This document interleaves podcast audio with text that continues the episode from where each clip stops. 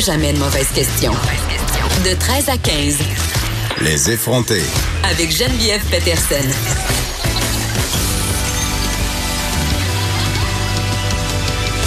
Cube Radio. C'est vendredi, on fait l'amour. Ma phrase préférée, évidemment, tirée d'Annie et ses hommes. C'était le personnage de Renaud, incarné par Marc Bellan. Et ça, ça a vraiment passé euh, à l'histoire, cette phrase-là. Ça fait encore partie euh, du vocabulaire populaire. Je trouve ça tellement drôle. Ça fait longtemps que je l'avais pas dit, c'est vendredi, on fait l'amour. Donc, je vous le souhaite et je me le souhaite pour plus tard, euh, évidemment, pas pendant qu'on est en onde. Menu de l'émission aujourd'hui, euh, ça fait une heure que les vacances de la construction ont commencé. C'est le festival de la roulotte sur la 20 des objets weird échappés sur l'autoroute. D'ailleurs, l'année passée, j'ai vu toutes sortes de choses en m'en allant au Saguenay. Les gens packent comme des gigons. Gigon étant une expression saguenéenne qui veut dire colon. Je sais pas si vous savez plus que ça veut dire colon, mais bref, les gens pactent en taouin et on trouve toutes sortes d'affaires très, très weird euh, sur les routes du Québec pendant les vacances de la construction. J'avais vu des... Je sais pas qu'est-ce qui s'était passé, mais quelqu'un semblait avoir échappé un, un paquet de sous-vêtements. j'avais vu sur le bord de la route environ 25 paires de bobettes. Euh, qu'est-ce que j'avais vu aussi? Euh, des cages à chiens vides, évidemment. Euh, des chaises longues. Un vélo aussi. Et des gens aussi, je pense, ne suivent pas assez euh, les instructions euh, quand vient le temps de louer une roulotte et de les attacher à la boule de leur char parce que j'ai vu une roulotte littéralement quitter euh, son auto sous mes yeux et se ramasser dans le fossé. Donc faites attention à vous et soyez prudents parce qu'on sait que pendant les vacances de la construction, il y a quand même pas mal d'accidents de la route. On est nombreux. Les gens sont excités, ils veulent aller en vacances. Tout le monde est un peu fébrile. Les policiers d'ailleurs qui exercent une surveillance accrue pendant cette période-là. Donc, c'est euh, la golden period des, tickets. Donc, faites attention à vous. Mais là, euh, les vacances de la construction sont quand même assombries par euh, une grève potentielle des employés de la CEPAC. On va en parler pendant l'émission. Aussi, on va jaser avec Marco Bacon qui a ouvert, en tout cas, que je trouve une c'est absolument incroyable. Une mini-école de médecine pour les jeunes autochtones à Saguenay. Ça se tient chaque année en mai. On va en jaser avec lui. Aussi, sujet chaud, s'il en est un, on aura théoriquement le droit de se promener les seins à l'air à Valcartier au glissade d'eau. Juste souligner que les hommes ont le droit de le faire depuis la nuit des temps puis que ça dérange personne, même si certains ont des seins plus gros que les miens. le gouvernement fédéral, euh, qui, on a appris hier, prévoit verser 900 millions aux victimes des conduites sexuelles dans l'armée. On aura aussi Tom Levac qui milite activement pour qu'on ait le droit de passer notre vie sur notre selle. J'aime ça. Je t'aime, Thomas. Tu vas venir nous parler euh, de tout ça tantôt. Mais avant, je ne sais pas si vous vous en rappelez, mais cet hiver, on avait beaucoup discuté du scandale, entre guillemets, entourant le président directeur général du Salon du livre de Québec. Eh bien, une enquête interne réalisée à la suite des révélations, faut le dire, accablantes, le fait par le Journal de Montréal, a abouti au congédiement sans indemnité de M. Philippe Sauvageau. Il était en poste depuis 21 ans. Et euh, ça crée quand même une commotion euh, à Québec dans le milieu littéraire aussi. Et j'avais envie d'en jaser avec notre chroniqueur littéraire David Quentin. Je l'ai sorti de ses vacances. Ok, il est à Kamouraska et il a eu la gentillesse d'accepter euh, de nous parler de cette histoire-là. Bonjour David.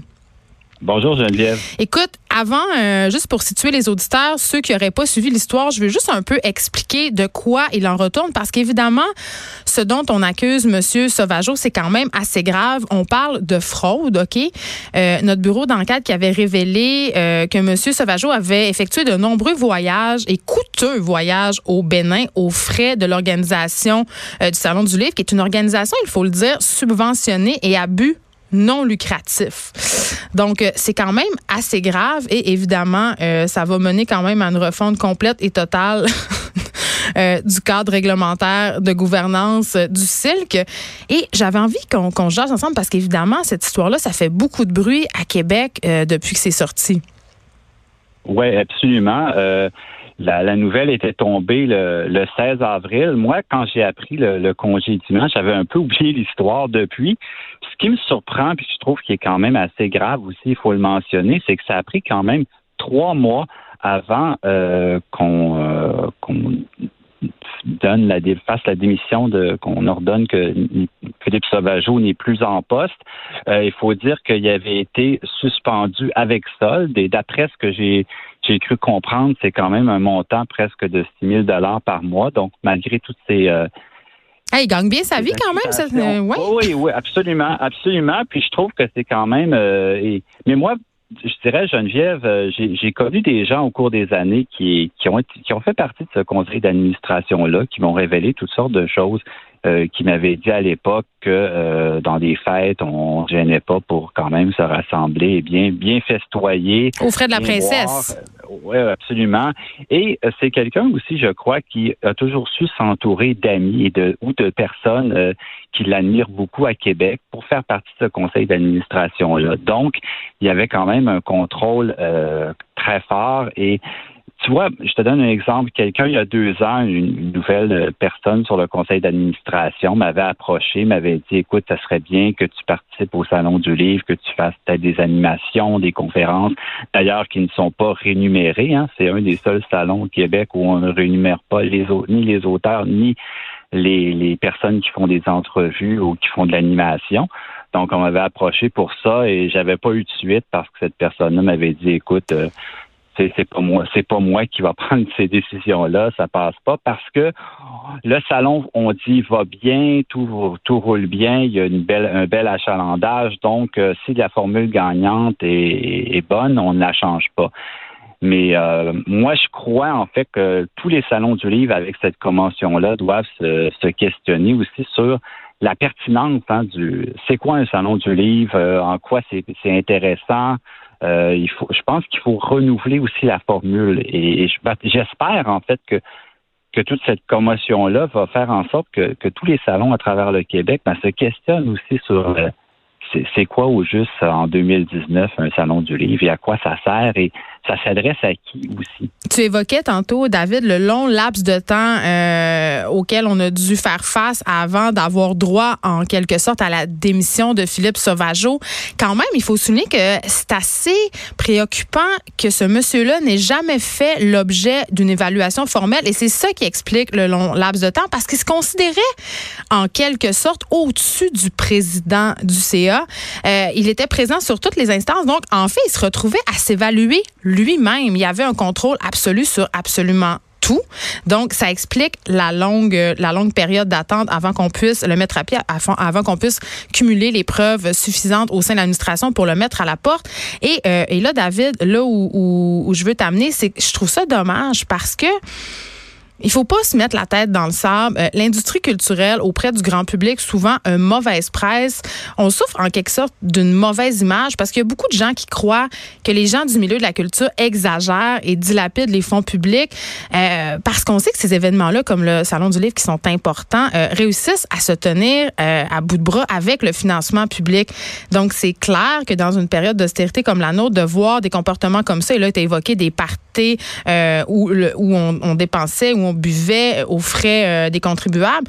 C'est clair que ça aide pas, entre guillemets, à l'image de l'industrie culturelle. Non, c'est certain. Puis, il faut dire que tout ça, ça passait un peu en coulisses et c'était su depuis longtemps. Et, moi, ce qui, me désole encore plus, c'est ça a pris vraiment beaucoup de temps avant que le, conseil d'administration décide de, bouger, de faire quelque chose.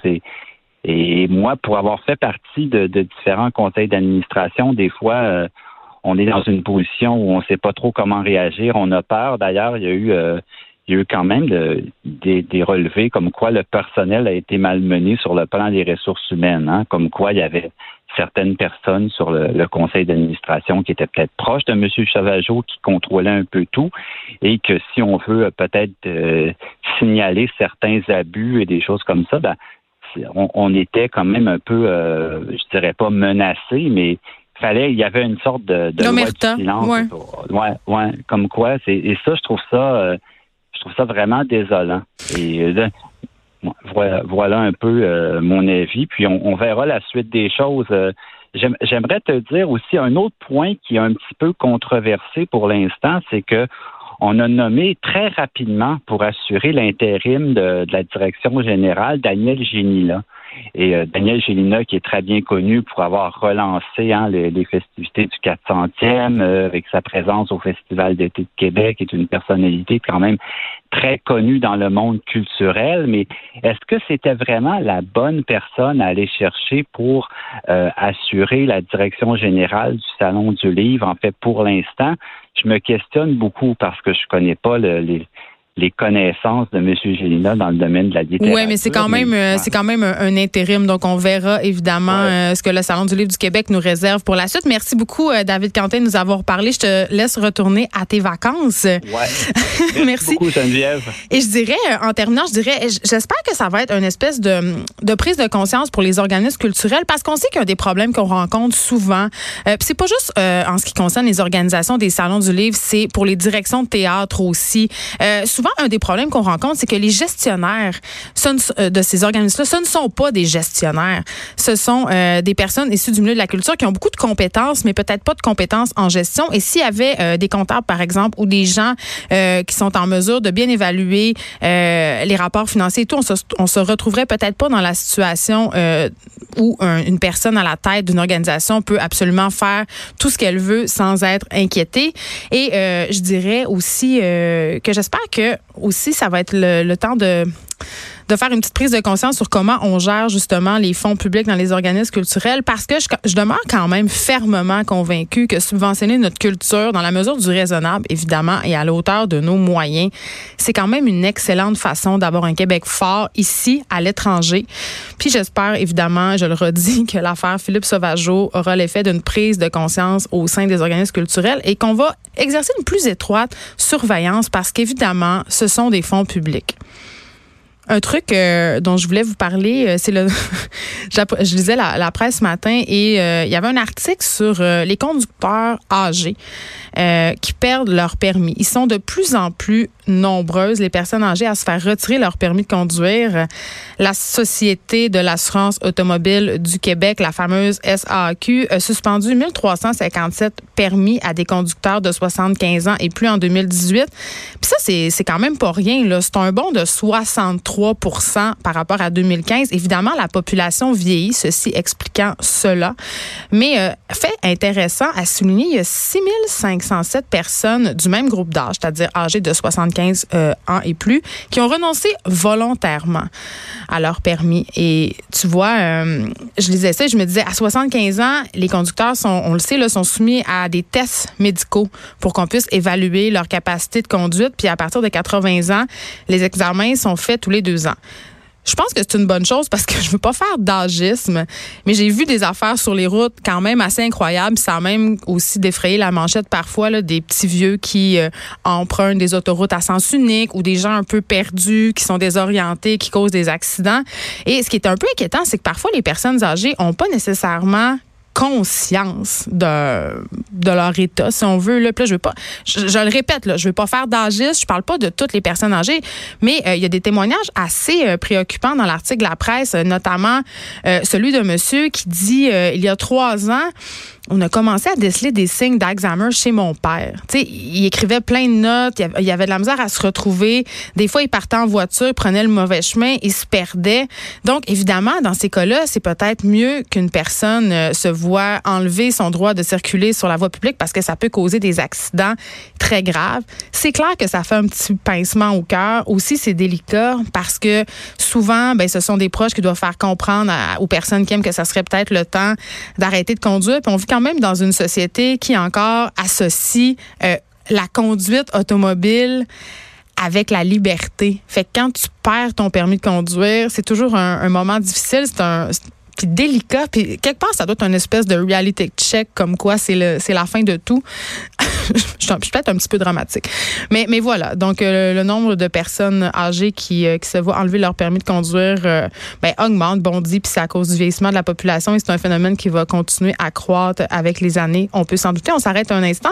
On revient avec Marco Bacon et son école de médecine pour les jeunes autochtones.